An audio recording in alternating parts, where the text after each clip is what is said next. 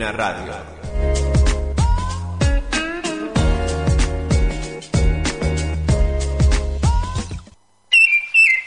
Bienvenidos a Jackson en el aire. En esta aventura de amor y coraje, solo hay que cerrar los ojos y echarse a volar. Y cuando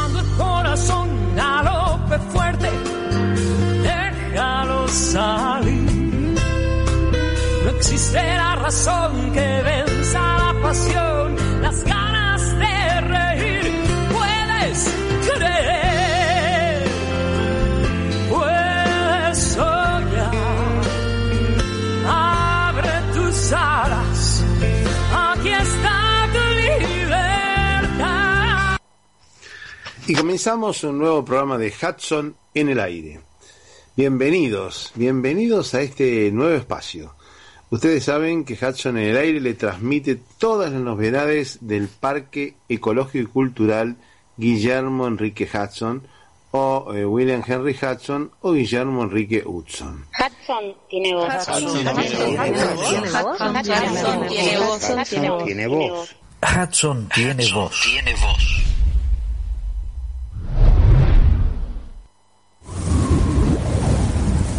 Podía oír el viento en los juncales, en los miles y miles de pulidos tallos oscuros coronados de penachos en un pardo rojizo. Grave y misterioso sonido, que es para mí la más fascinante de todas las múltiples voces del viento. Tal sensación la debo principalmente a tempranas asociaciones en mi niñez, cuando solía salir a caballo por la vasta extensión de las pampas, en lugares en que los empenachados topes de los juncos llegaban al nivel de mi rostro. La vista de ellos me hacía estremecer, como si se tratara de un brillo sobrenatural o una melodía de los cielos. Aquellos que se deleitan en la música de los pájaros no comprenden cómo puede existir tantas personas completamente indiferentes a ella que oyen hablar de su encanto o belleza con impaciencia y hasta con incredulidad. Es probable que en muchos casos la indiferencia sea el resultado de la vida en las ciudades y del efecto embotador que produce sobre el sentido del oído una atmósfera impregnada de fuertes ruidos trepidantes y también la estridencia de la música instrumental a la que están acostumbrados. Nuestra civilización es ruidosa y a medida que aumentan sus ruidos, los delicados y pequeños instrumentos que deben ser escuchados en un ambiente tranquilo van perdiendo su antiguo encanto. Hudson en el aire. Un programa que te trae todas las novedades del Parque Ecológico y Cultural Guillermo Enrique Hudson de Florencio Varela. Hudson en el aire. Una creación de Rubén Ravera, con la conducción de Atilio Alfredo Martínez.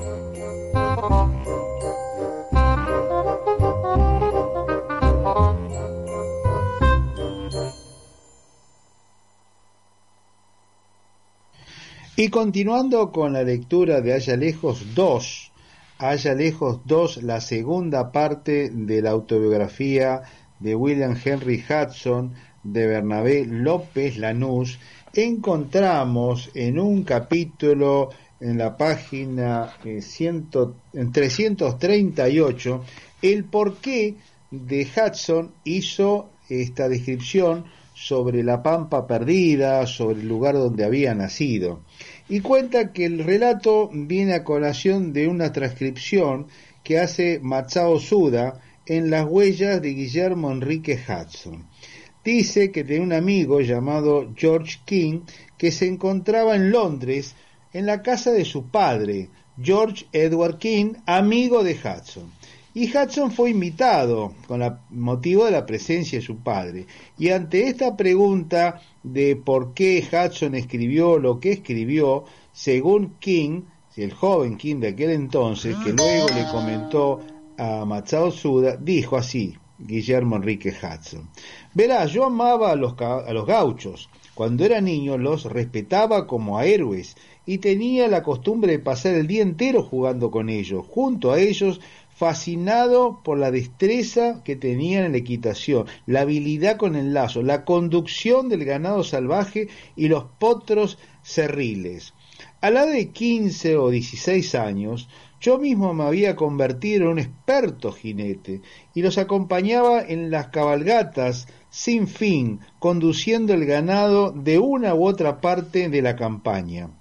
Por la noche, en invierno o en verano, solíamos, solíamos ir a descansar y sentarnos alrededor del fogón o a campo abierto, sorbiendo el amargo mate y hablando y hablando durante horas y horas y escuchando los relatos que se hacían. Esto continuó toda la noche, continuaba toda la noche, durante semanas y semanas, y en algunas oportunidades, a veces durante meses y así sucesivamente durante años hasta que comprendí, comprendí que ya tenía en mi mente la urgencia de escribir sobre ellos, sobre la vida que llevábamos en común, su calor, su concepto de amistad, su autocrítico sentido del honor y muchas otras características maravillosas. También comprendí que la civilización los estaba empujando implacable y cruelmente hacia el pasado, y sentí deseo de escribir todo esto de manera que su historia, su historia no muriera con ellos, apoderándose de mí la convicción de que era el inglés el idioma de la América anglosajona y del vasto y poderoso imperio británico, que era el medio adecuado para narrarla, ya que de hacerlo en castellano sería como llevar carbón a Newcastle y no habría interesado a los compatriotas, a mis compatriotas, de ningún modo, de ningún modo alguno. Guillermo Enrique Hudson. Creo que esta es la explicación más cabal por la cual Hudson escribió lo que escribió en inglés y todos los relatos que hizo de aquella pampa, de aquel lugar prístino en esas tierras donde había nacido y permaneció hasta la edad de los 33 años.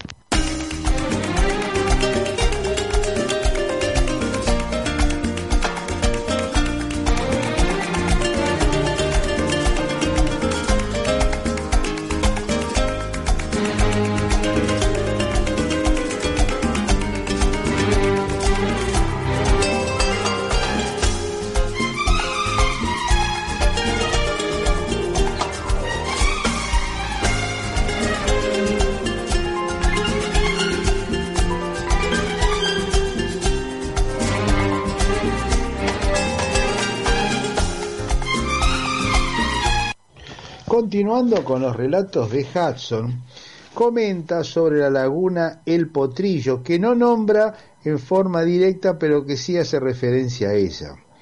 Dice que cuando se agarra un pichón de chajá, el chajá es un, un animal que no tiene ninguna inclinación a volver a la vida salvaje. Había sino uno en la estancia llamada Mangrullos, en la frontera oeste de Buenos Aires, Y la gente, la gente de la casa, me dio un relato muy curioso sobre esta ave. Era un macho y lo había sido criado por la esposa de un soldado en un puesto fronterizo llamado La Esperanza, Fortín La Esperanza, hoy día General Viar, a los 40 kilómetros de Mangrullos. Cuatro años antes de que yo conociera al ave, y los indios habían invadido la frontera destruyendo el asentamiento de La Esperanza y todas las estancias de los alrededores. Durante algunas semanas, después de la invasión, el Chajá se paseó por la zona visitando todas las estancias abandonadas, aparentemente en busca de seres humanos. Al llegar a Mangrullos, a la estancia Mangrullos, no había sido quemada y todavía estaba habitada, se instaló y nunca más mostró ninguna disposición a marcharse. Era extremadamente dócil, se asociaba durante el día a las aves de corral y por la noche dormía dormía como si fuera una de ellas en una percha alta, probablemente para tener compañía, ya que el estado salvaje del ave se posa en el suelo. Era amistoso con los, todos los miembros de la casa, excepto con uno que era un peón. Desde el principio el pájaro siempre le mostró mayor antipatía a este hombre. El hombre tenía un rostro moreno e imberbe y se sentaba con el chajá en su mente asociada a los salvajes. Eso es lo que quizás, según Hudson, asociaba el chajá a este hombre. Que los, los salvajes eran los que habían destruido su primer hogar. Cerca de la casa había una laguna que nunca se secaba y era visitada con frecuencia por bandadas de chajáes silvestres.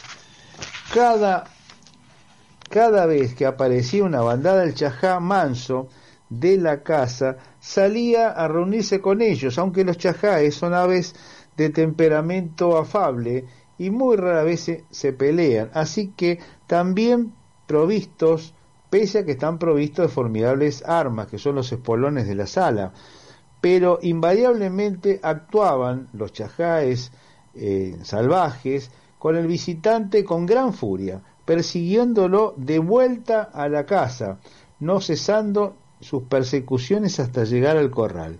Parecía que consideraban a este ejemplar manso que vivía con el hombre como una especie de renegado. Sí, y lo odiaban en consecuencia. Esto es lo que dice Hudson en allá en la Naturalista del Plata, donde describe la actitud de el chajá, que es un ave muy particular que avisa cuando viene extraños y que están siempre presente en estos lugares. Dios guarde siempre en su rincón a los amigos del alma, Dios no les quite luz ni calma. A los amigos del corazón, Dios guarde siempre en su rincón. A los amigos del alma, Dios no les quite luz ni calma. A los amigos del corazón.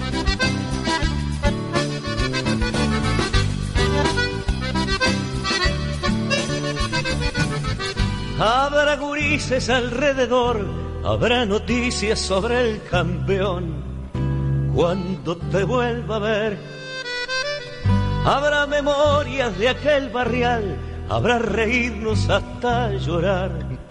Cuando te vuelva a ver, habrá canciones y canciones sin parar, habrá lo que he guardado para cuando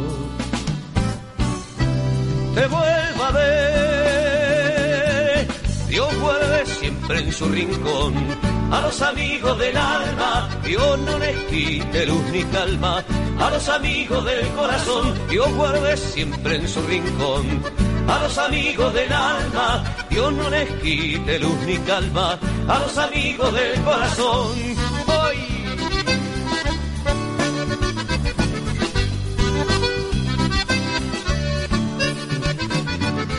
Habrá un asado en lo de Ramón, olor a vino tinto y fogón. Cuando te vuelva a ver, habrá esos mates de conversar y arreglar mundos en cada bar. Cuando te vuelva a ver, derrotaremos a esta soledad. Habrá lo que he guardado para cuando te vuelva a ver. Dios guarde siempre en su rincón a los amigos del alma, Dios no les quite luz ni calma. A los amigos del corazón, Dios guarde siempre en su rincón. A los amigos del alma, Dios no les quite luz ni calma. A los amigos del corazón, Dios guarde siempre en su rincón. A los amigos del alma, Dios no les quite luz ni calma. A los amigos del corazón.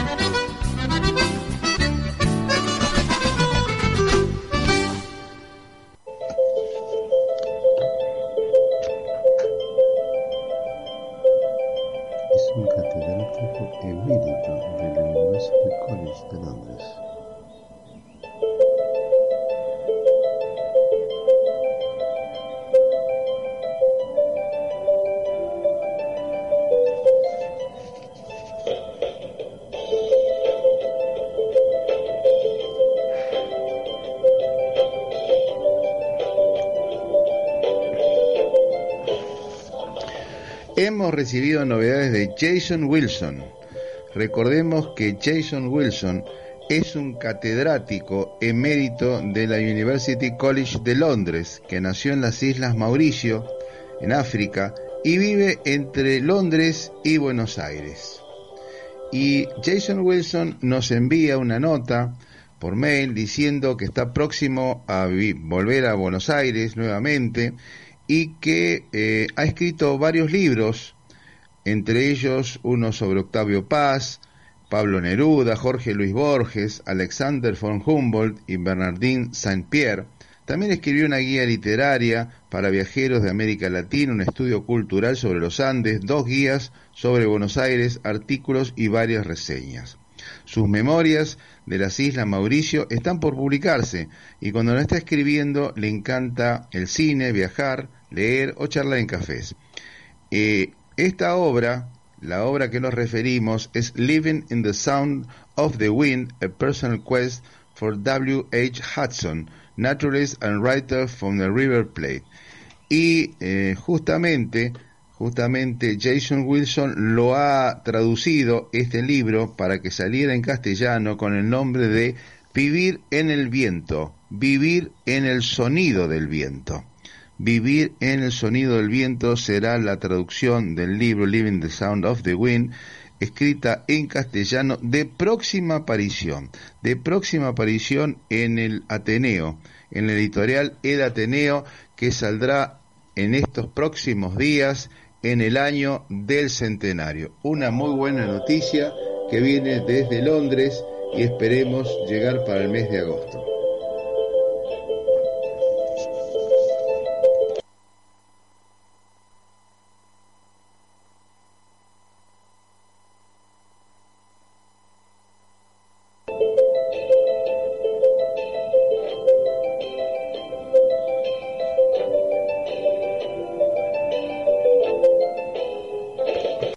¿Sabían que en el Parque Provincial Sierra de la Ventana habitan caballos salvajes? Las manadas de caballos salvajes que se encuentran en el Parque Ernesto Torquín están amenazadas y son desconocidas por muchos, pero aún más desconocido para la gente en general es que esos equinos son los descendientes de una primera manada de la que surgieron dos héroes nacionales, Gato y Mancha.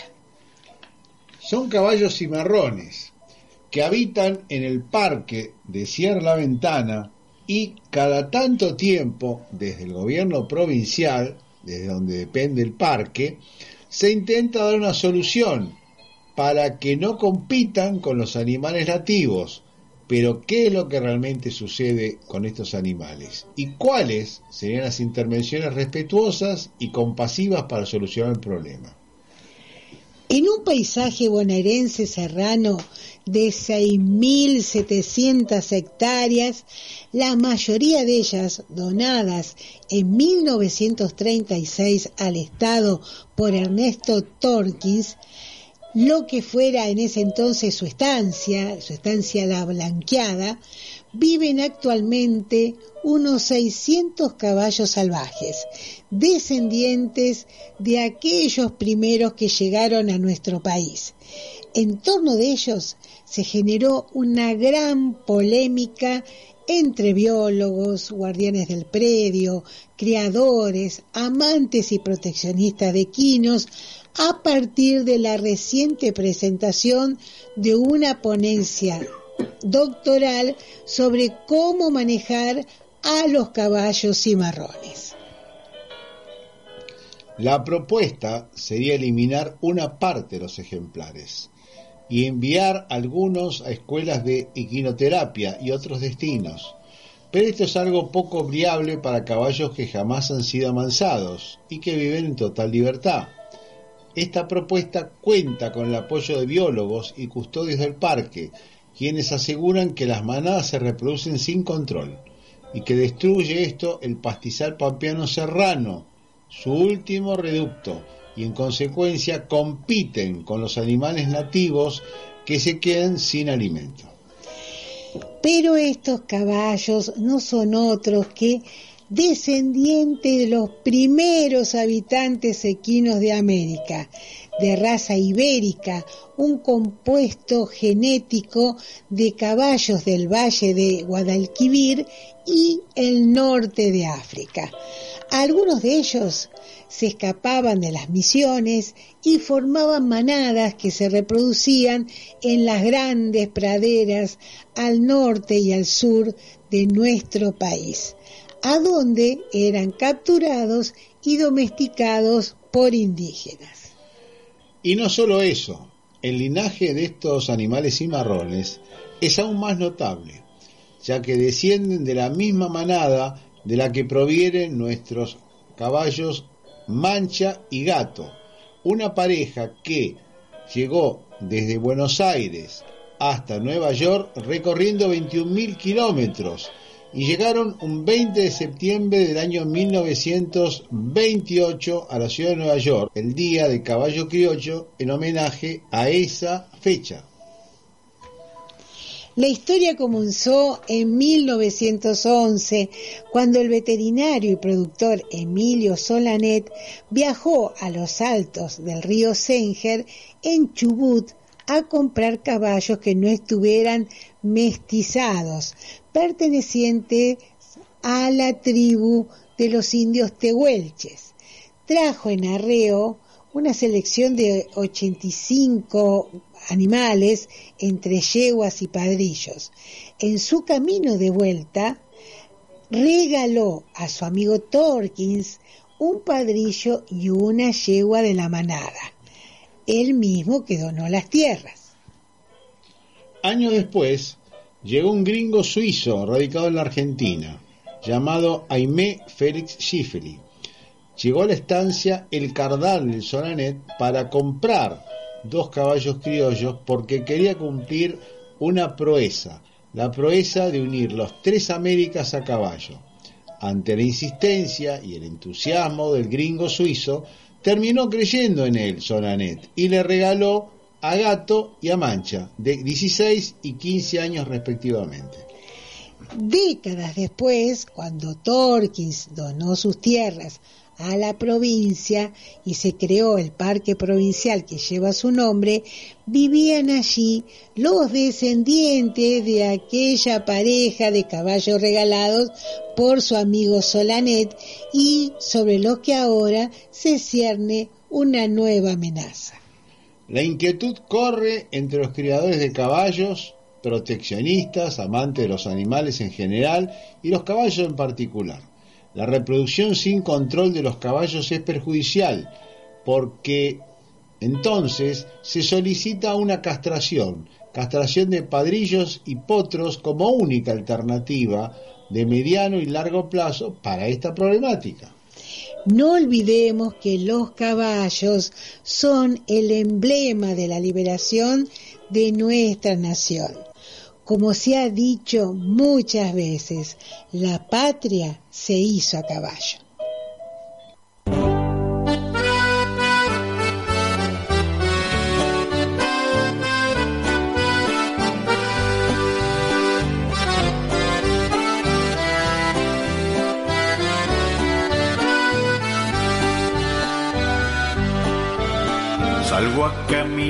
Las tardes cuando arriba quema el sol y el verde de los yerbales se angustia por el calor.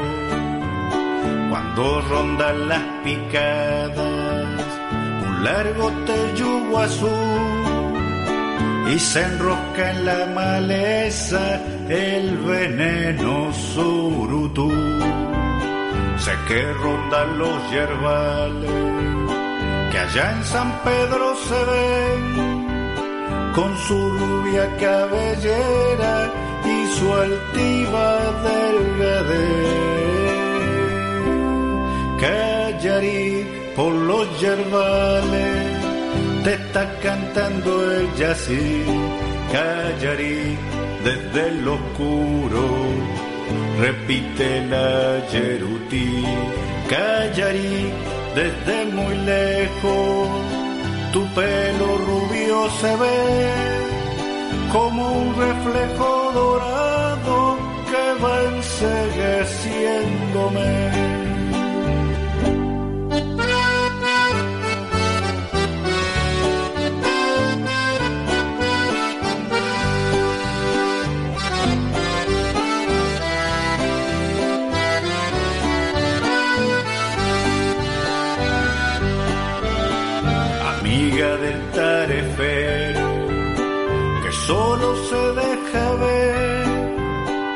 Al hombre que le promete serle siempre amante fiel.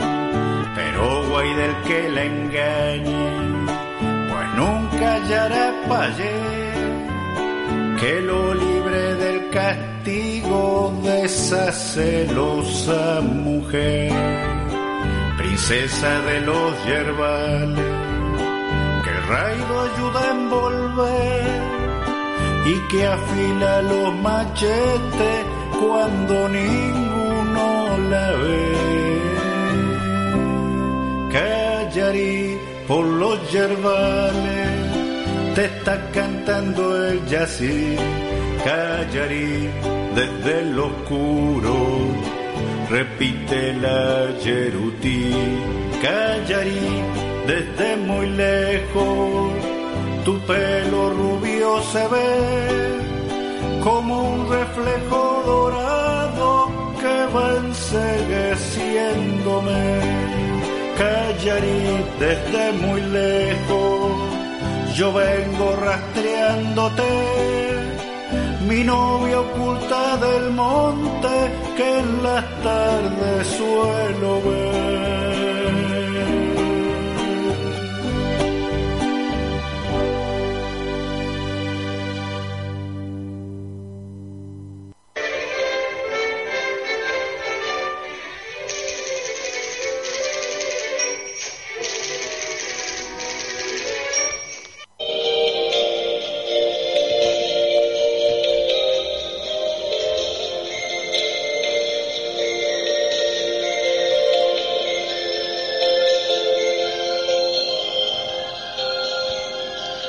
Vení a disfrutar las vacaciones de invierno en el Museo Hudson. Este sábado 23 de julio a las 14 horas habrá talleres para toda la familia.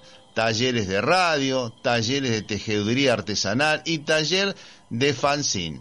El museo tiene un espacio radial por internet, que es este que estamos Hudson en el aire, y quienes se puedan sumar al taller podrán participar elaborando reportajes, entrevistas, editoriales, artículos, narraciones, guiones para hacer el programa un producto entretenido, lúdico y educativo.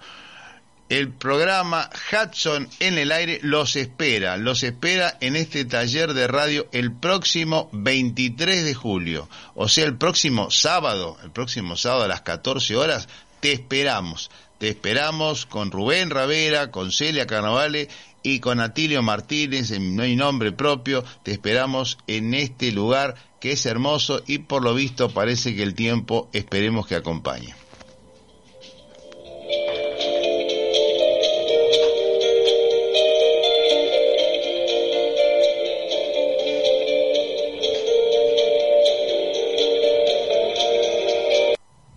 Bueno, bienvenido Rubén Ravera al aire. ¿Qué novedades para este fin de semana que ya estamos en las vacaciones, el receso invernal? Sí, empezaron el fin de semana pasada, no, hizo buen clima el sábado, el domingo salió eh, por fortuna el sol, hicimos algunos talleres y esto continúa la, el fin de semana entrante y el último que es el final de del mes de julio, ¿no? O sea, faltan dos fines de semana.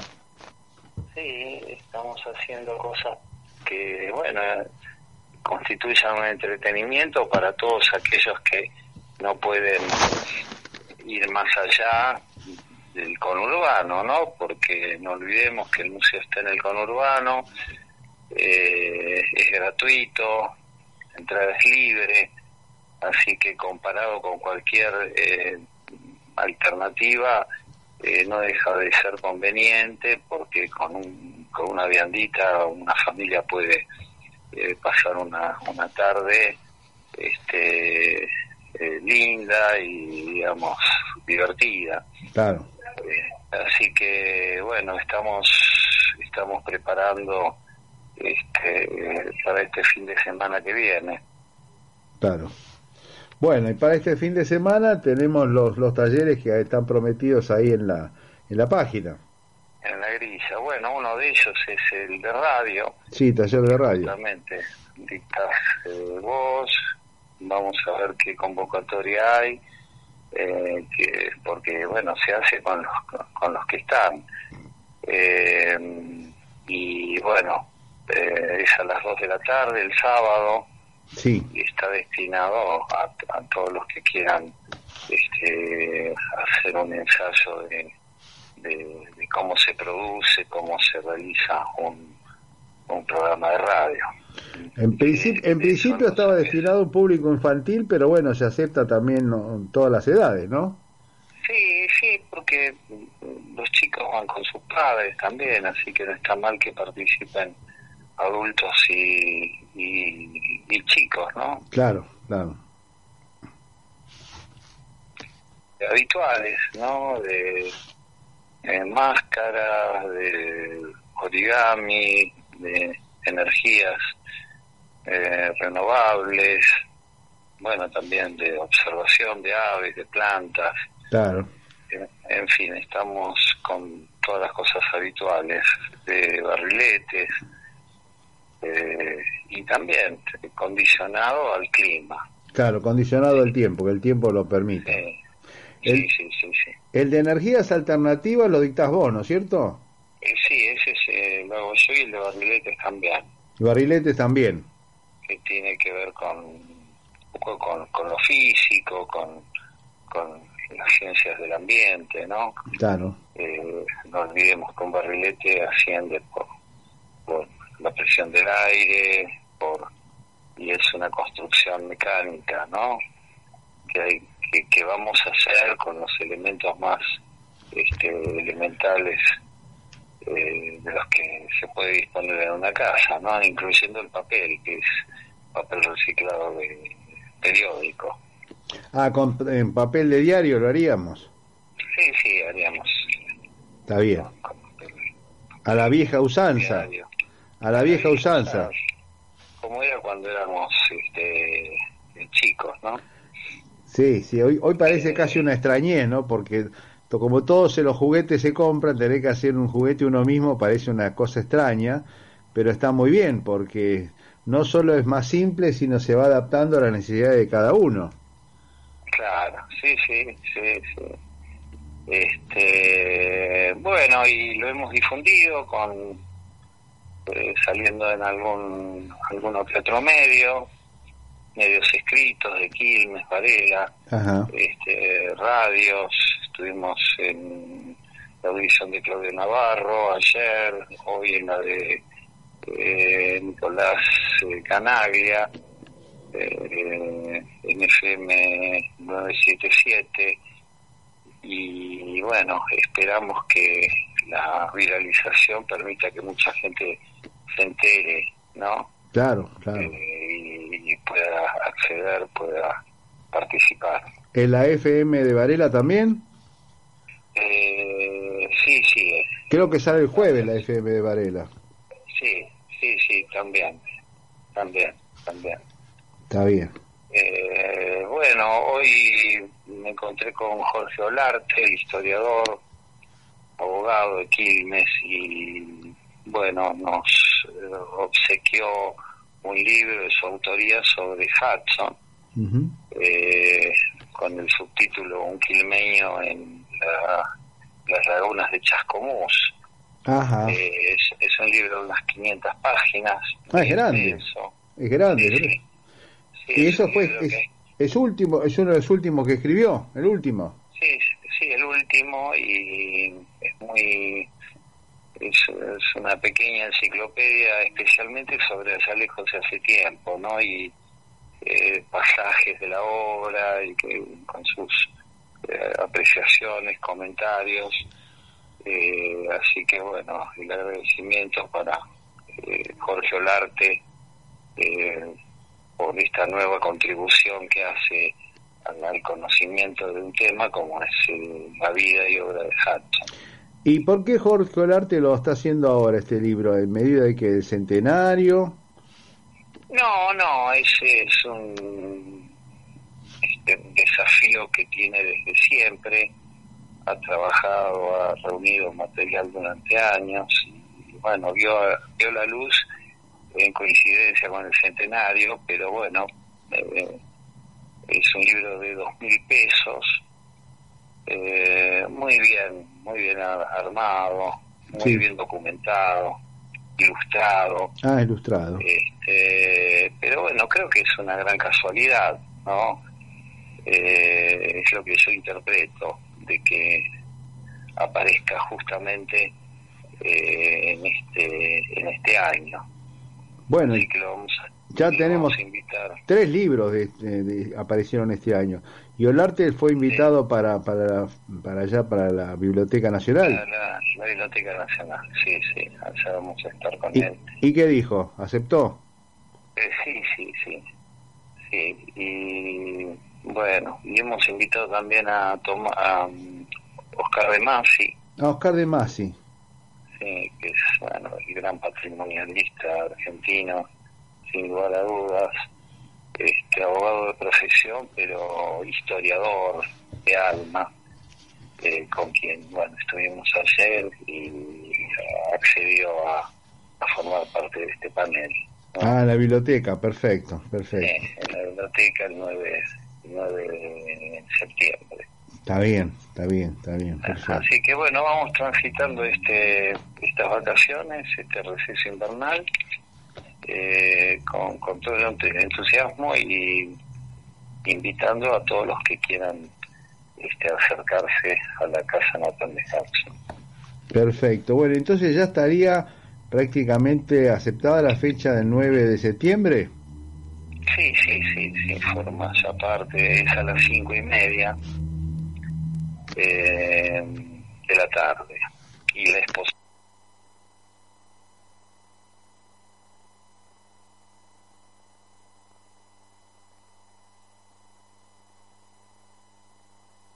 Cinco y media de la tarde las dos.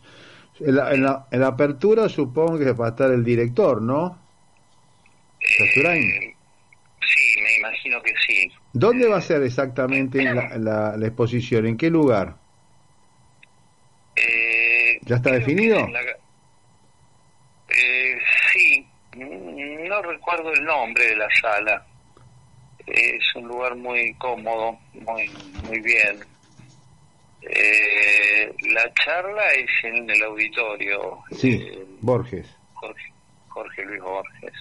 Está bien. Eh, la sala no sé si es la Bustillo, no, no estoy seguro. ¿Y, y cuánto tiempo va a estar abierta la exposición? Y un mes, un mes.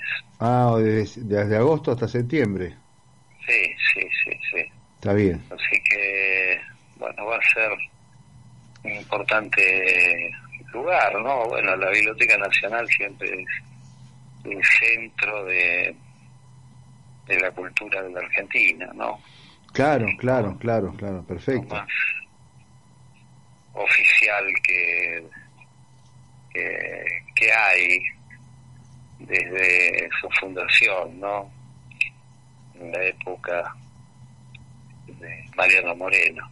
Claro, no, aparte es un edificio emblemático, es prácticamente la, la catedral de la cultura, ¿no? Es un ejemplo de- que nos hace acordar un poco a lo que pasó en el año 18, en el 2018, cuando también se hizo una exposición de Hudson por los 100 años de Allá Lejos, Sí, sí. que también No es un lugar muy no ven- especial.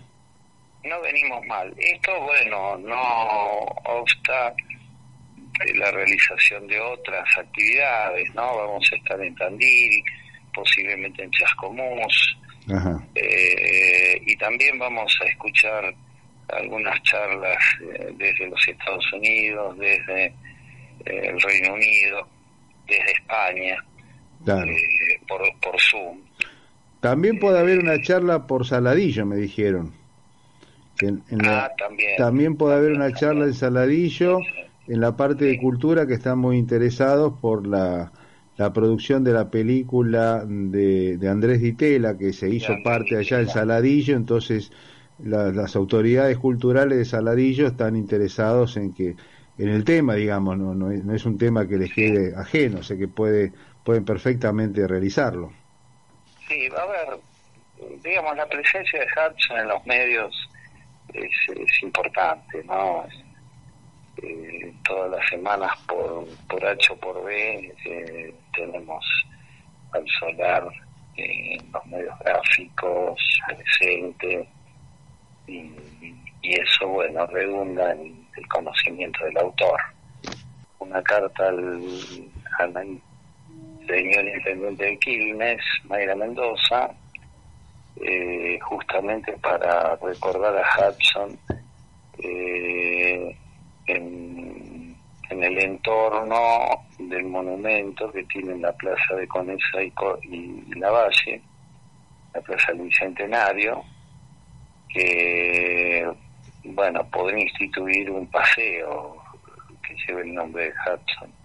Y también una- un señalamiento en la esquina de 893 y 844 en San Francisco Solano, Ajá. porque esa calle se llama Hudson, pero no está escrito en ningún en ningún cartel, Ah, así que sería muy interesante hacer un, mural, un póster como lo hace la municipalidad de Quilmes, ¿no? claro, claro. A distintas paredes de la ciudad.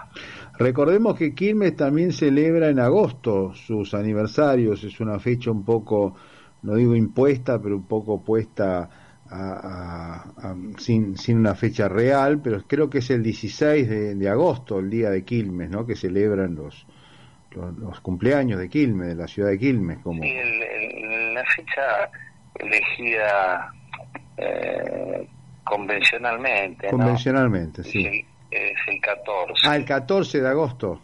14 de agosto. Ah, Eh, así que la muerte de Hudson eh, está incluida en esa semana de, de Quilmes.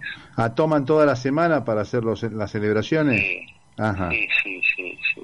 Así que no, no ha sido feliz en ese sentido eh, la organización de los de las celebraciones porque no se ha aprovechado el 18 de agosto como un, día de plena eh, convocatoria y celebración de- del nacimiento de Hudson, que es también el Día del Naturalista, eh, merced a una eh, ordenanza emitida por el Consejo Deliberante. Claro, Quilmes, fue la primera, hay tres, está Quilmes, Almirante Brown y la otra y, es y Varela. y Varela, Florencio Varela.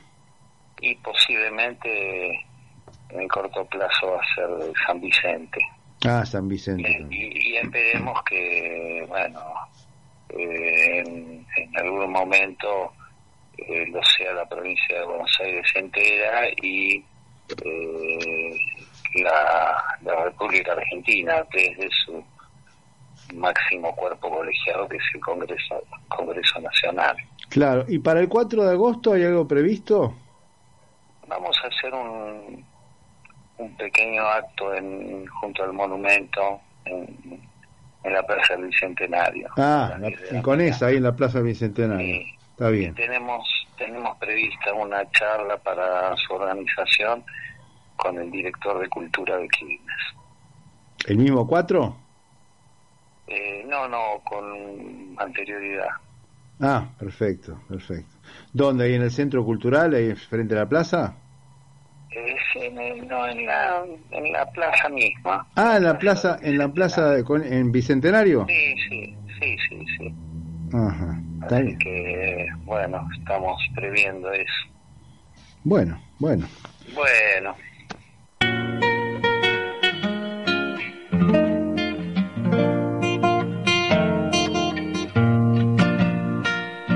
alza su sombra el ombú, poncho de la inmensidad,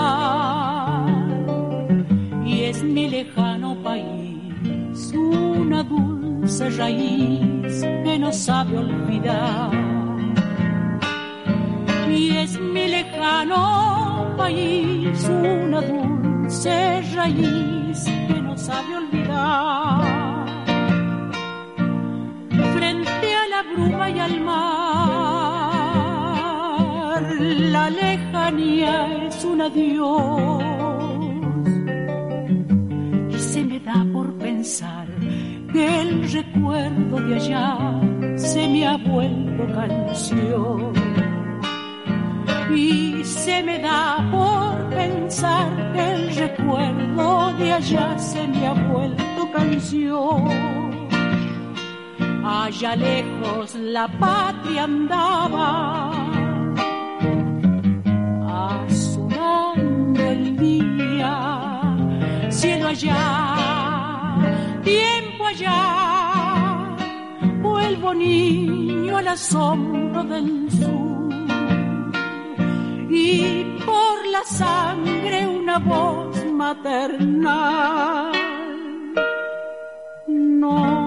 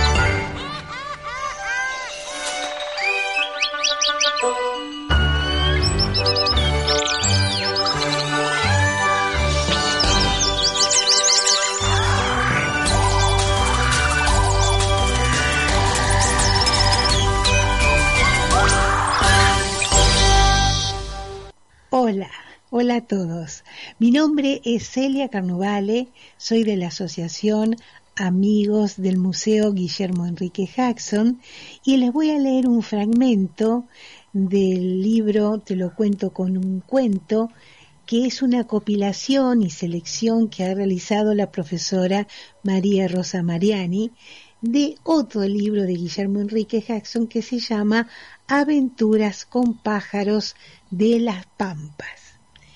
Este es sobre el cabecita negra y el leñatero. Y dice así.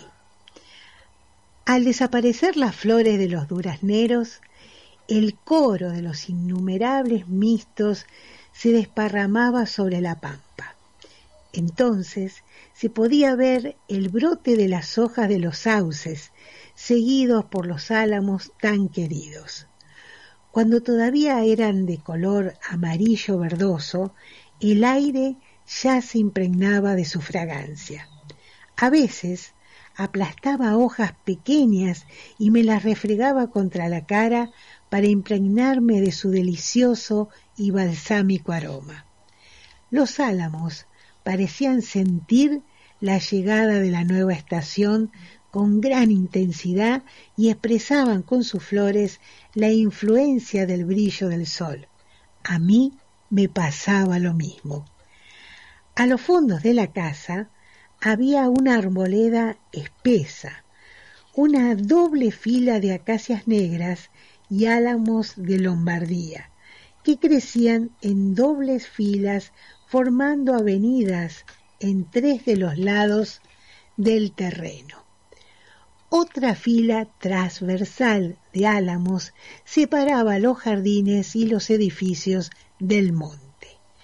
Eran los árboles que elegían para anidar dos de nuestros pájaros más queridos, el bello cabecita negra o verderón argentino y el llamado leñatero por los nativos, a causa de la enorme cantidad de palitos que usa para construir su nido. Todavía no me fui, sin embargo ya no estoy aquí. Esta es la primera vez que los miedos no me están comiendo. Decidí. Pongo en riesgo mi destino porque ya debo partir. Hacia otra ruta.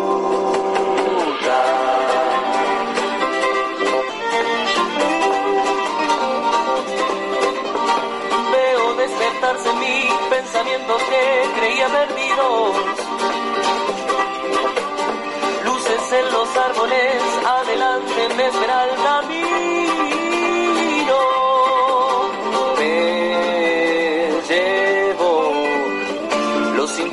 Que fundieron los colores de mi voz. Chao, chao, chao.